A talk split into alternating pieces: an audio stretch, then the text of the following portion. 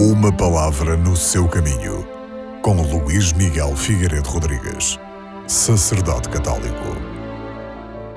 Na primeira leitura retirada do livro do Gênesis, vemos que Abraão, tendo acreditado em Deus, caminha na sua presença e unido a ele. Abraão está pronto para acolher na sua tenda o hóspede misterioso. É admirável a hospitalidade de Mambré, prelúdio da anunciação do verdadeiro Filho da promessa. Desde aquele tempo, tendo-lhe Deus confiado o seu desígnio, o coração de Abraão fica em sintonia com a compaixão do seu Senhor. Um Deus que se compadece com todas as pessoas e ousa interceder por eles com uma confiança audaciosa.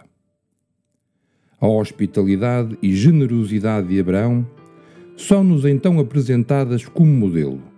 Abraão sabe que é Deus que acolhemos quando acolhemos cada pessoa. Mais tarde, Jesus diz-nos: O que fizerdes aos mais pequenos dos meus irmãos, é a mim que o fazeis. Pergunto-me: Reconheço a voz de Deus nas nossas conversas do dia a dia?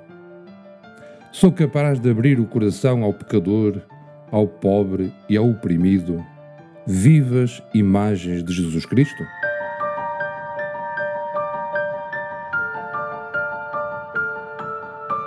Uma palavra no seu caminho.